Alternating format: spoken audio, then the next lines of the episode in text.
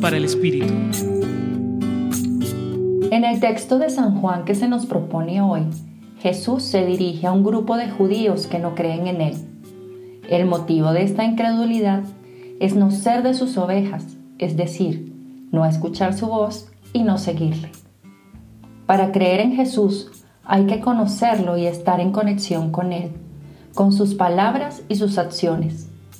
Creer en Jesús significa ser de los suyos, de los que caminan a su lado y luego se sientan a la escucha de su palabra de los que han experimentado la vida verdadera que Él ofrece y, ¿por qué no?, de los que desean creer, aunque a veces cueste y la duda invada. Para creer en Él hay que dejar, en palabras de Pedro Arrupe, que su modo sea nuestro modo, dejándonos afectar y mover por ese actuar compasivo, decidido y transparente. La meditación de este texto puede ser una bonita oportunidad de examinar nuestra experiencia de fe a la luz de esta afirmación de Jesús. Mis ovejas escuchan mi voz y yo las conozco y ellas me siguen y yo les doy la vida eterna.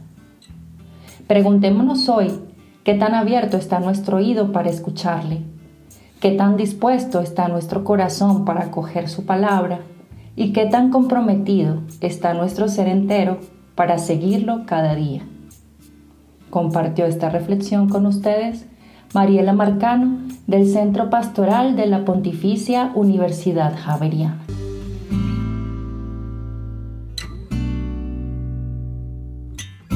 Escucha los bálsamos cada día entrando a la página web del Centro Pastoral y a javerianestereo.com.